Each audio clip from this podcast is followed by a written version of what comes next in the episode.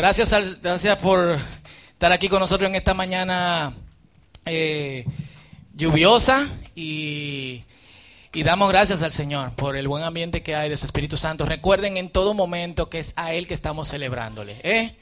Que la carne puede tomar su, su, su momento de ¡wow! Recuerden que el ¡wow! es para eh, para Cristo. Yo recuerdo una vez que nos pusieron, nos hicieron una reunión porque hacíamos ¡wow! en lo oculto en la iglesia donde yo y le dijimos que era un ¡Woo! para el Señor. Y ahí se quedó. En esta mañana nos visitan unos hermanos de la ciudad de Nueva York que están con nuestro hermano Robert Guerrero. Si se pueden poner de pie y saludarlo, esta gente no lo ve de este lado, pero you guys can, please stand up.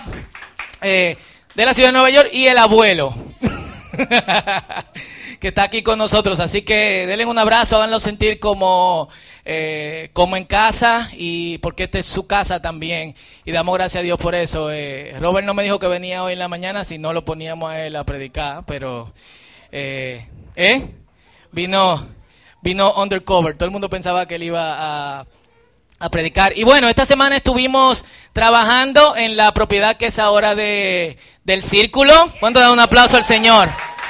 Pero déselo bien, señores. ¿Qué es lo que pasa?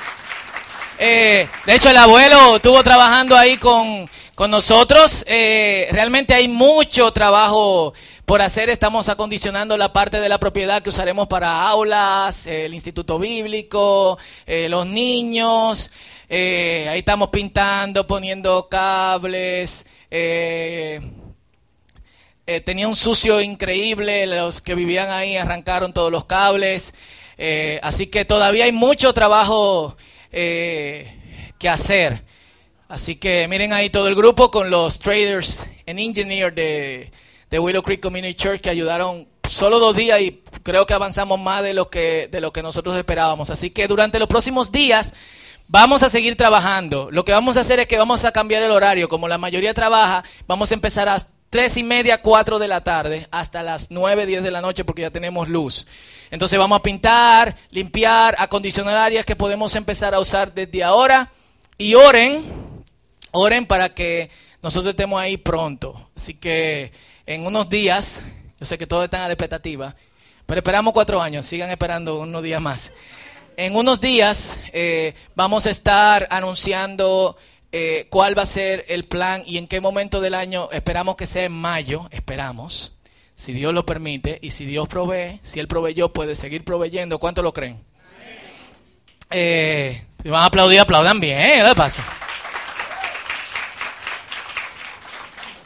Miren, señores, celebremos, no perdamos el sentido de que Dios está haciendo algo por nosotros. No nos sentamos que nosotros merecemos todo lo que eh, el Señor se da. Hoy la gente va a las bodas y no celebra la boda con los novios, sino que ve la comida, los adornos, todo lo demás. Nadie pregunta cómo estuvieron los novios, estaban felices, compartieron con ellos, sino cómo estaba la comida, a qué hora terminaron. ¿Hubo hora loca? Ta, ta, ta. En el cumpleaños de los niños igual, o sea, tuve los pobres chamaquitos ahí, los otros locos por la cajita. El cumpleaños de la abuela, la pobre abuela en una mecedora y todos los tigres bebiendo y con la cerveza, ¡ay! Y la abuela ahí. Y después la foto para Instagram eh, con la abuela, 95 años, qué bueno. Vamos a celebrar. Pero vamos a celebrar de verdad porque Dios está haciendo cosas grandes eh, en medio de, nosotros. Amén. Y bueno, la semana pasada empezamos algo que no era una serie, pero lo transformamos en una serie. Y hablábamos del punto de, sin, de no escape.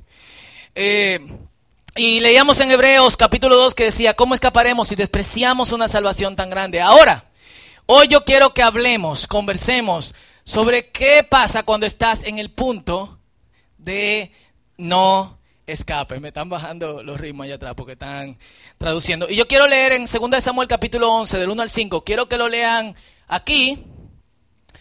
Eh, en esta traducción, porque hay cosas que esta traducción tiene que quiero eh, destacar. Amén.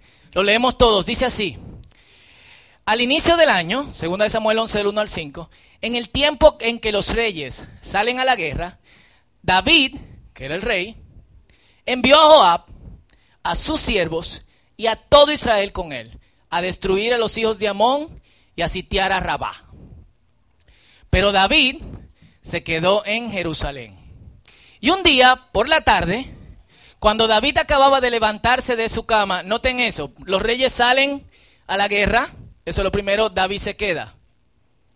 Un día por la tarde, cuando David acababa de levantarse de su cama, noten la segunda cosa, caminaba en el techo del palacio real cuando vio desde ahí a una mujer que se estaba bañando. Y la mujer estaba excesivamente buena. Yo sé que ustedes nunca lo han leído así en su Biblia, pero eso es lo que dice en hebreo. En hebreo dice Tobat Merah Meor. Estaba excesivamente buena. Tobat es buena. Si ustedes quieren, yo se lo mando por WhatsApp. Ustedes lo ponen en Google Translation y van a ver que dice excesivamente buena. Cuando preguntó David quién era ella, se le dijo, ¿no será esta Betsabé, la hija de Liam, que es esposa de Urias elitita? elitita? Y David envió mensajeros para que la trajeran. Y ella vino a él y él se acostó con ella. Esto pasó cuando la mujer acababa de purificarse del tiempo de su menstruación. Y la mujer concibió y mandó a decirle a David,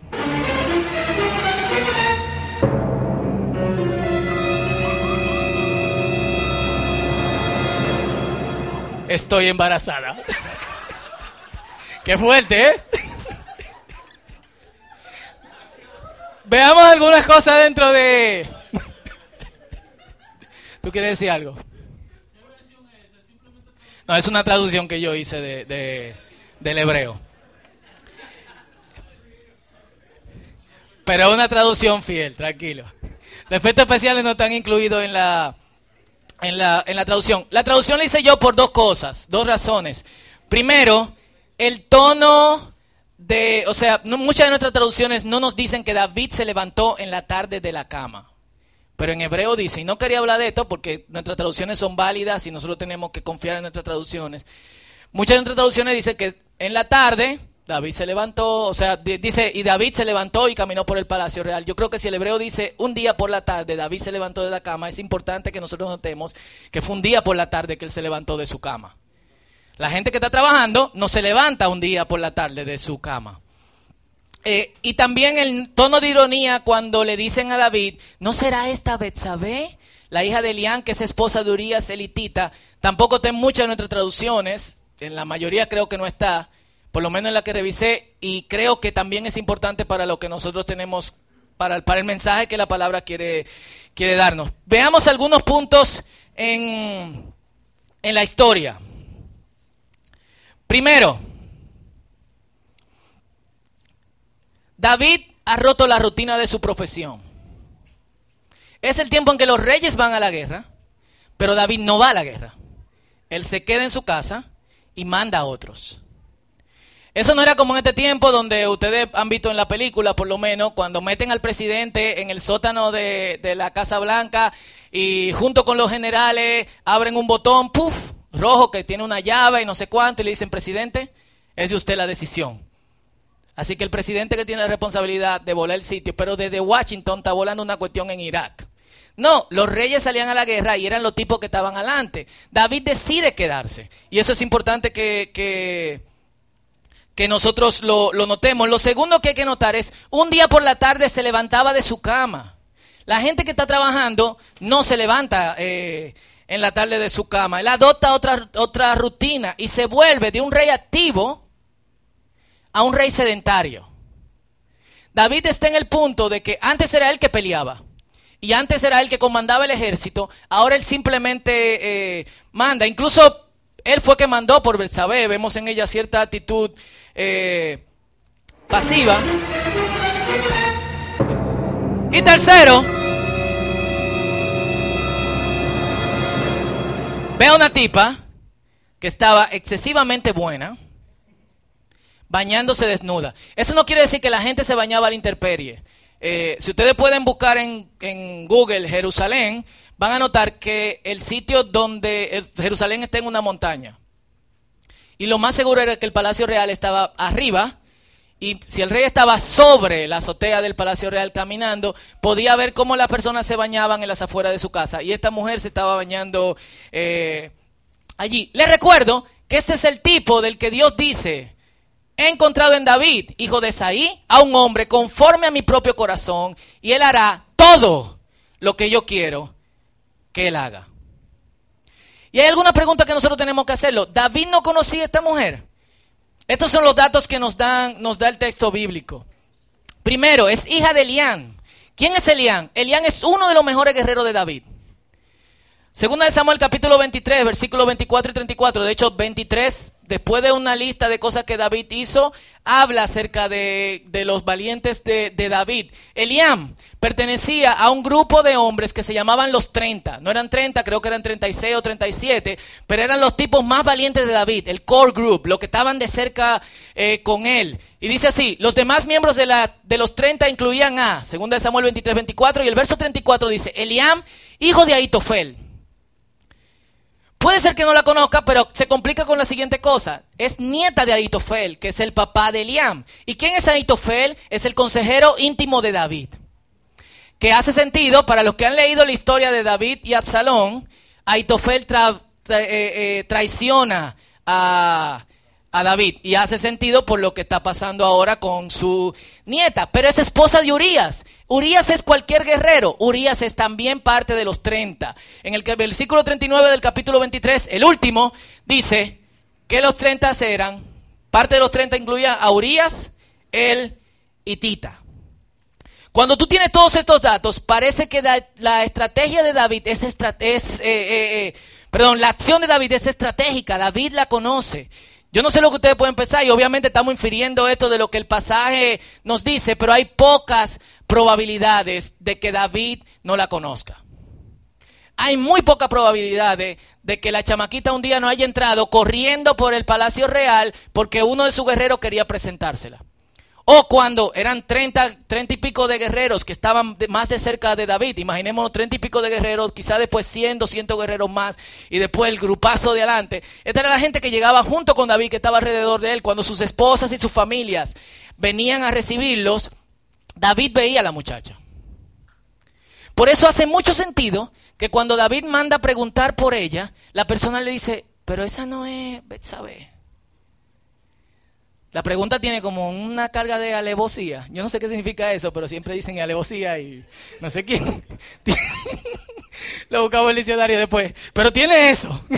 sea lo que, eh, sea lo que, lo que sea. Y la cosa se pone más loca cuando vemos que la tipa no se niega a hacer nada. David la manda a buscar, ella viene. No dice que David la forzó. Eh, probablemente era el rey. Señores, la chapeadora están desde hace mucho tiempo. ¿Qué podemos, qué podemos eh, decir? Ella no se niega ni hace nada, es una actriz pasiva. En el único momento en que nosotros vemos que ella hace algo es cuando ella dice que está embarazada. Esa es la única cosa que, ella hace. Y yo quiero que veamos aquí, no en ese pedazo, sino en la historia que, sigue, que la voy a narrar rápidamente, los estratos en los que se va construyendo el pecado. O por lo menos una vida de, pecado, porque es la forma en que actúa en, en nosotros. Santiago capítulo 1, 14, 15, esto tuvimos una serie de cuatro meses de Santiago, así que algunos recordarán esto. Dice, cada uno es tentado cuando se deja, cuando se deja llevar y seducir por sus propios malos deseos. Y Santiago nos está explicando, lo que tuvieron aquí, recuerdan el mensaje, lo que han leído la Biblia o lo que estamos viendo este versículo ahora, nos está diciendo, esto no aparece de repente. No llega de que, ay, pequé, o ay, salí embarazada, o ay, caí en, en alcoholismo. Hay un proceso. Y el proceso empieza internamente. Ese proceso interno lleva una acción. Y esa acción produce un fruto, que es el pecado. Y ese pecado produce un fruto, que es definitivamente la muerte. Y es lo que nos dice Santiago. Cuando se deja llevar y seducir por sus propios deseos, el fruto de estos malos deseos, una vez concebidos, es el pecado. Y el fruto del pecado, una vez cometido, es la muerte. Lo más interesante del Antiguo Testamento es a diferencia de muchas historias dentro del Nuevo Testamento y la teología que muchos de nosotros llevamos, es que los actores del Antiguo Testamento, cuando la cometen, como decimos en buen dominicano, cuando meten la pata, reconocen su participación en el asunto. Nosotros muchas veces decimos, yo me dejé llevar del diablo, hermano. Y no es que el diablo no actúa, pero hay momentos en que el pobre diablo está poniendo la mano en la cabeza. No fui yo. No fui yo. No, no, no, no, no, no, no. Cristiano y hablador. Y el versículo de Santiago no lo dice, o sea, cada uno es tentado cuando se deja llevar. No hay diablo en ese versículo. Pongo el énfasis. El diablo actúa. Y es probablemente el actor de la tentación. Pero quien se deja llevar y quien toma la decisión es uno. El diablo no te dice, no te, no te pone el lado tuyo y te dice, come. Y tú dices, no. ¿Que coma? Me te mete la cabeza. No, no, no, no, no. Tú metes la cabeza y tú comes. Entonces, este es el proceso deseo, hecho, concepción del pecado, embarazo, fruto final, muerte. Es casi, eh, de hecho es interesante, y lo estoy viendo ahora, que es casi el proceso que pasa en David. Él ve a la mujer, la desea. Pero él no solamente desea a la mujer, sino que él decide actuar. Una de las cosas que dice el texto al principio es que todo Israel se fue. Obviamente no fue todo Israel, pero probablemente la mayoría de los hombres que estaban aptos para la guerra. Así que David tenía pocos eh, observadores y es muy probable que la llevaron en la noche con capucha, como nosotros vemos en la película de caballería, un caballo entrando y todo el mundo pensó que era un monje. Actuó, concibió a la mujer y un fruto y al final lo que pasa es, de hecho, eh, la muerte. Y ese es el trágico curso del pecado, es el curso que David decide eh, tomar. Cuando David se da cuenta que ella está embarazada, y voy rápido a través de esto, manda a buscar el esposo que está a 49 hasta 75 kilómetros de donde está David, unos 4, 5, 6 horas en, en caballo. Llega donde David, el tipo cree que David lo manda a buscar porque hay algo importante, pero David le dice, ¿cómo están todos los soldados? El tipo cree que David lo... Bien. ¿Están en Chalón todito? Sí, sí, Chalón. Ok. Ah, perfecto. Pues nada, ve a tu casa y, y descansa un rato. Ok. Lo que el rey esperaba era que este hombre se acostara con su mujer con la mujer de él, no la mujer del rey. Aunque es la mujer del rey y la mujer de él. Un triángulo amoroso bíblico. Eh, pero el tipo no entra a la casa. Y no entra a la casa porque ir a la guerra era considerado un acto sagrado. Y cuando tú estabas desempeñando un acto sagrado, de hecho en la guerra estaba el arca del pacto del Señor, cuando tú estabas involucrado en un acto sagrado, tú no tenías relaciones sexuales, porque después que tú tenías relaciones sexuales, tú tenías que purificarte. Hay mucha gente que le da gracias a Dios que no son judíos en el día de hoy porque si con trabajo tienen relaciones sexuales, imagínense si después de la relación tienen que purificarse. Imagina la mujer y que, mi amor, ¿quiere can? No, men, es que después a las seis hay que levantarse y al templo sacrificar una paloma, tirarse la sangre encima. Eh, entonces, ¿qué hace Urias? Se queda afuera porque, y, y David lo manda a llamar, ¿y qué pasó? ¿Y por qué no te contaste con tu mujer? El tipo como, Realmente cuando leemos la historia, una de las cosas que nosotros podemos pensar es, yo creo que Urias se la llevó. Porque cuando, cuando no puede ser tan estúpido de que, ven, ven, el rey te llama por un asunto urgente, ¿cómo están todos? Bien, ah, ok, vaya a su casa. Perfecto. ¿Y por qué no entraste a tu casa? ¿Cómo yo voy a entrar en mi casa? Sí, todos los soldados de Israel están en la guerra y el arca del pacto del Señor. ¿Cómo yo voy a entrar en una casa? El hombre, Urias era un hitita. Hitita eran habitantes del centro de Turquía que se movieron a la parte de Israel desde tiempo de, Abraham. Probablemente un hitita convertido porque su nombre significa eh, temor del Señor. Entonces, es como contrasta con el hombre que es conforme al corazón de Dios, que en su corazón va creciendo la maldad continuamente, pero este hombre se muestra más bondadoso. ¿Y qué hace el rey? Ok, perfecto, pues quédate aquí. Pasan dos días y el hombre no se acuesta con su mujer. Y David decide hacer, y esto es muy interesante, exactamente lo que hacen las hijas de Lot. Una de ellas es la madre de Amón, la gente con la que está peleando el pueblo de Israel. ¿Qué hicieron ellas? Emborracharon a su papá para tener sexo con él. ¿Y qué hace David? Emborracha a Urias. Y ahí es que yo entiendo que Urias se la llevó. Que a un borracho el tipo tiene la voluntad tan férrea de decir no. Y tú piensas como que, ¿qué, va a hacer David? Va a decir que este hombre, compositor del Salmo 23. ¿Quiénes se saben el Salmo 23 de memoria? El Señor es mi pastor, nada me faltará. En lugares de delicados pastos me hará el canto, el dulce cantor de Israel. ¿Qué dice? Bueno, voy a confesar mi pecado y le voy a dar. No, no, no, él dice, perfecto. Uría, llévale a Joab, el capitán del ejército. Era una carta sellada que tenía la condena de muerte de Urias. Decía, ponlo en el frente para que lo maten. Chequen lo que está pasando en David. Deseo, hecho, concepción, fruto, muerte.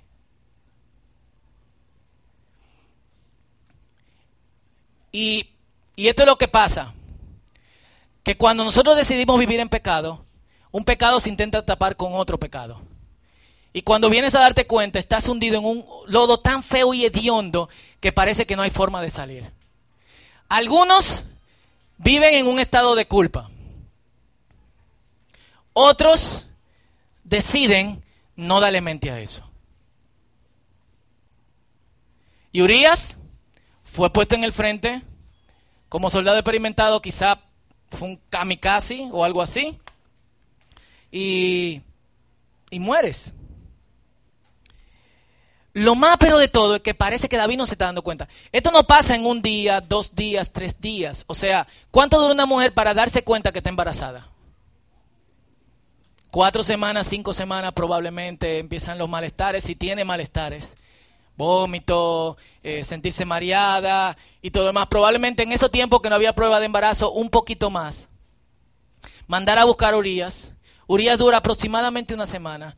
Urias vuelve, ponerle en el frente de batalla, matarlo, volverle a avisar a David. ¿Y sabe lo que dice David cuando le dice murió Urias? Dile a Joab que no se preocupe, que esa es la cuestión de la guerra. Hay que sacrificar a alguna gente para que nosotros podamos ganar.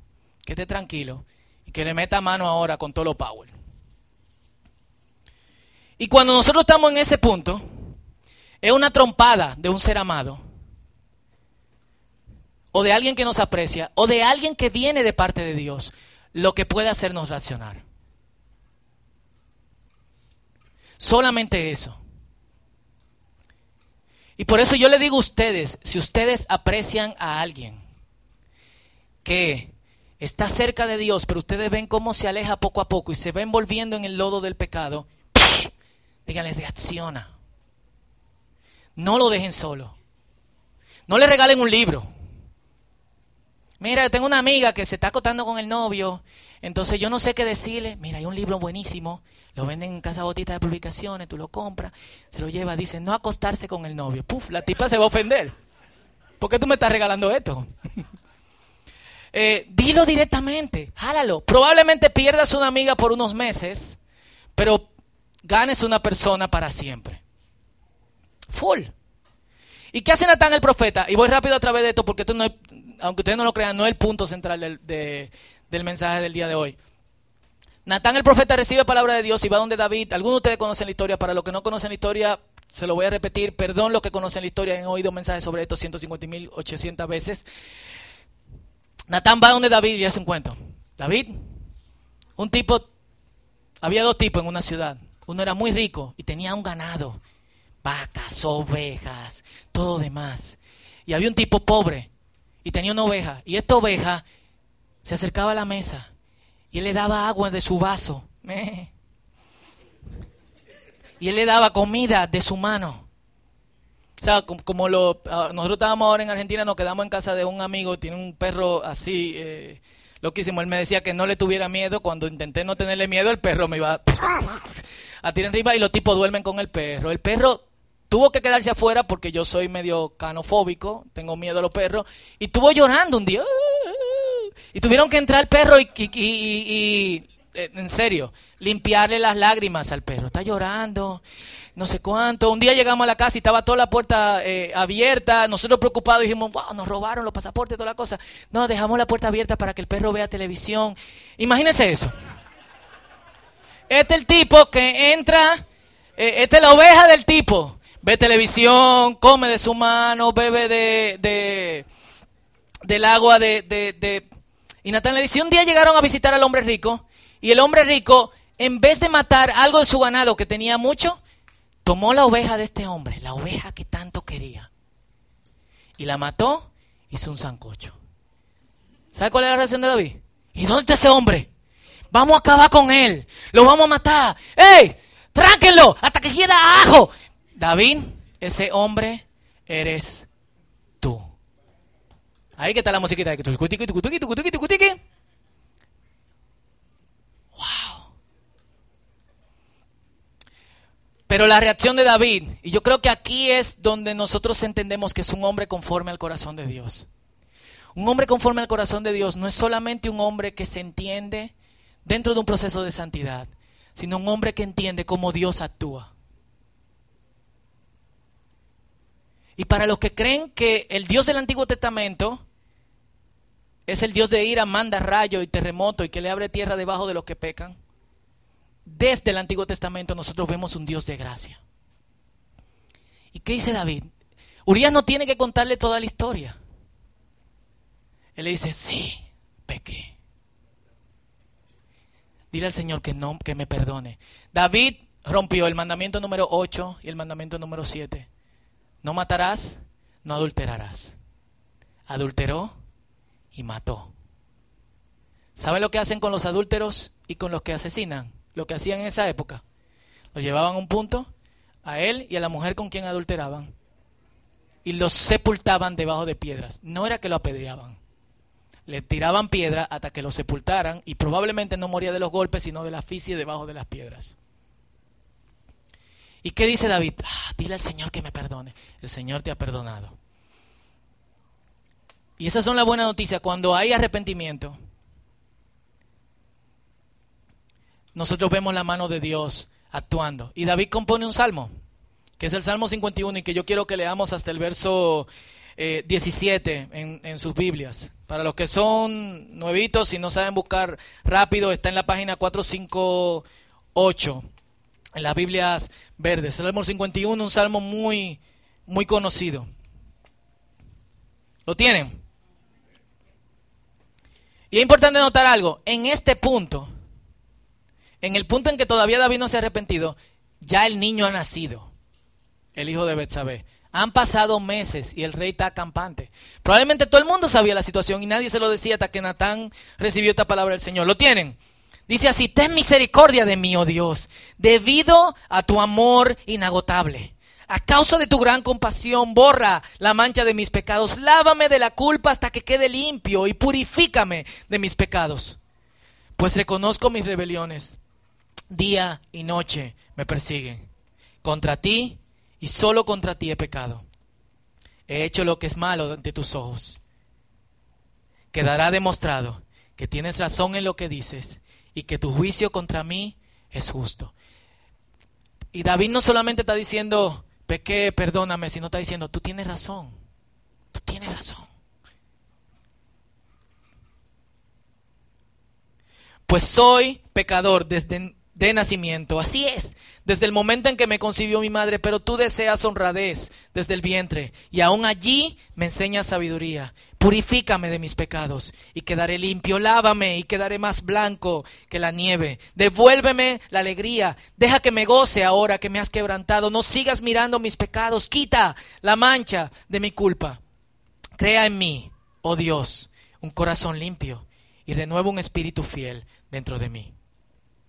Lo repito, crea en mí, oh Dios, un corazón limpio y renueva un espíritu fiel dentro de mí. No me expulses de tu presencia y no me quites tu Espíritu Santo. Restaura en mí la alegría de tu salvación y haz que esté dispuesto a obedecerte. Entonces enseñaré a los rebeldes tus caminos y ellos se volverán a ti. Perdóname por derramar sangre, oh Dios que salva entonces, con alegría cantaré de tu perdón. Desata mis labios, oh Señor, para que mi boca pueda alabarte. Es probable que hasta ese punto David se haya sentido tan culpable, aunque descarado por no pedir perdón anteriormente, en que las alabanzas no salían como antes. Tú no deseas sacrificios, de lo contrario te ofrecería uno, tampoco quieres una ofrenda quemada. El sacrificio que sí deseas es un espíritu quebrantado. Tú no rechazarás un corazón arrepentido y quebrantado, oh Dios. ¿Cuántos dicen amén? Este es el Dios que creemos. Y no un Dios que, empezó así en, el, Nuevo Testamento, es un Dios que es así desde siempre. Dios siempre ha sido un Dios de gracia y Dios siempre ha sido un Dios de misericordia. Al cristiano que usted oiga diciéndole que el Dios del Antiguo Testamento era otra cosa, no le dé, pero hágalo recapacitar. En serio, léale este salmo. Y esto es una gran lección para nosotros. Porque ¿cómo actuamos cuando pecamos y alguien nos dice, la cometiste? Muchas veces nosotros o nos ofendemos o decimos, la cometí, pero no hay vuelta atrás. Dios no puede perdonar este tipo de cosas. En serio. En serio. Pues sí. Y así hay como el curso de, de, de, pecado que lleva a la muerte, hay también un curso de la verdadera vida. Tú reconoces la culpa, llegas al arrepentimiento, confiesas, pero no solamente quedarse ahí, es recibir gracia y perdón. Es aceptar quién Dios es. Es eso. Y eso nos lleva a vivir en paz y alegría. Y cuando yo estaba escribiendo esto, yo estaba, yo estaba pensando, muchos cristianos no viven en paz y alegría. Porque nos quedamos en la estación de la culpa. Muchos de nosotros vivimos constantemente entre culpa y arrepentimiento. A veces llegamos a confesión. Cuando nos cansamos de confesarle a Dios, confesamos a otros. Pero somos muy tardos en recibir gracia y perdón de Dios. Y como no recibimos gracia y perdón de Dios, volvemos a la culpa. Y volvemos al ciclo del pecado. Otra vez. Y nunca somos ni felices ni tenemos paz. Y yo no lo digo de la experiencia de nadie, yo lo digo de mi propia experiencia. Los momentos de mi vida donde yo no he tenido ni paz ni alegría son los momentos en que yo no he creído en la gracia y en el perdón de Dios. Son los momentos en que yo no he creído dónde yo estoy parado. Son los momentos en que yo he decidido creerle a las circunstancias en vez de creer en el Dios de, de, de la Biblia. Y una de las cosas que David dice es sorprendente, devuélveme la alegría de la salvación. Eso te dice algo, el hombre no estaba feliz como estaba, ni en la situación en que estaba viviendo.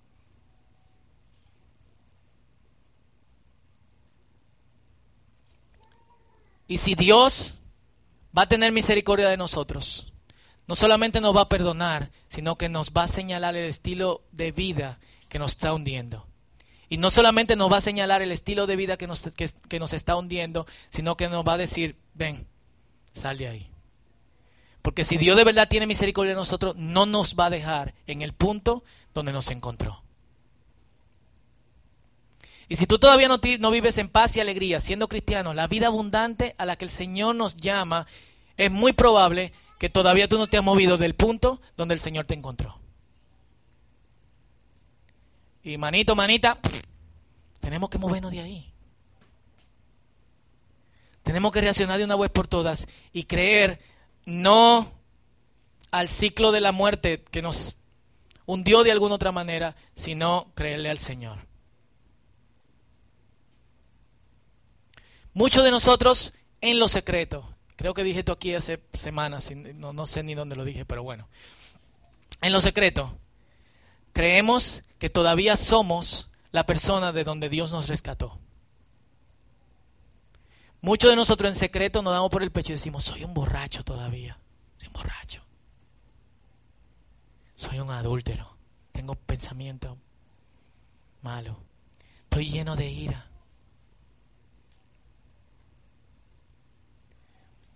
Si vamos a recibir gracia y perdón, tenemos que creer el nombre que el Señor nos dio.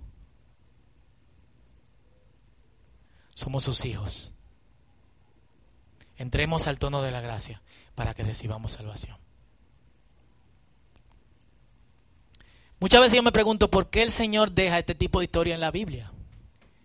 Cuando tú haces biografías, tú tratas de que la persona que tú estás retratando tenga la mejor vida posible, o por lo menos tú sacas las cosas que de alguna otra manera no van a ofender a nadie. En la Biblia están ahí. Para que nosotros sepamos que esa gente son ordinarias, pecadores y que la cometieron big time, pero profundamente. Aún así, Dios decidió trabajar a través de ellos. Y si no somos tan diferentes a ellos, ¿no trabajaría Dios a través de nosotros? Te voy a hacer otra vez la pregunta. No, trabajaría Dios a través de nosotros. Tú sabes de dónde tú viniste. Y tú sabes de dónde tú saliste. Dios va a trabajar contigo. Pero tenemos que salir del punto donde Dios nos encontró. Y creo que este es un buen momento para oración. Cuando estamos en el punto de no escape, la mano de Dios extendida a nosotros, una galleta diciéndonos, la cometiste, no me agrada lo que tú estás haciendo, es el primer paso de misericordia de Dios.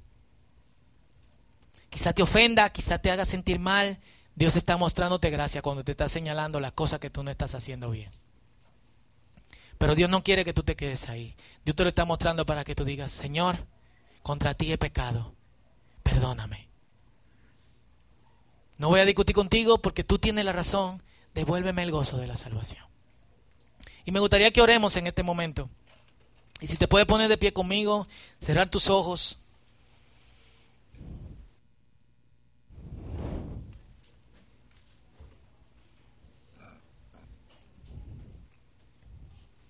Presenta tu caso a Dios.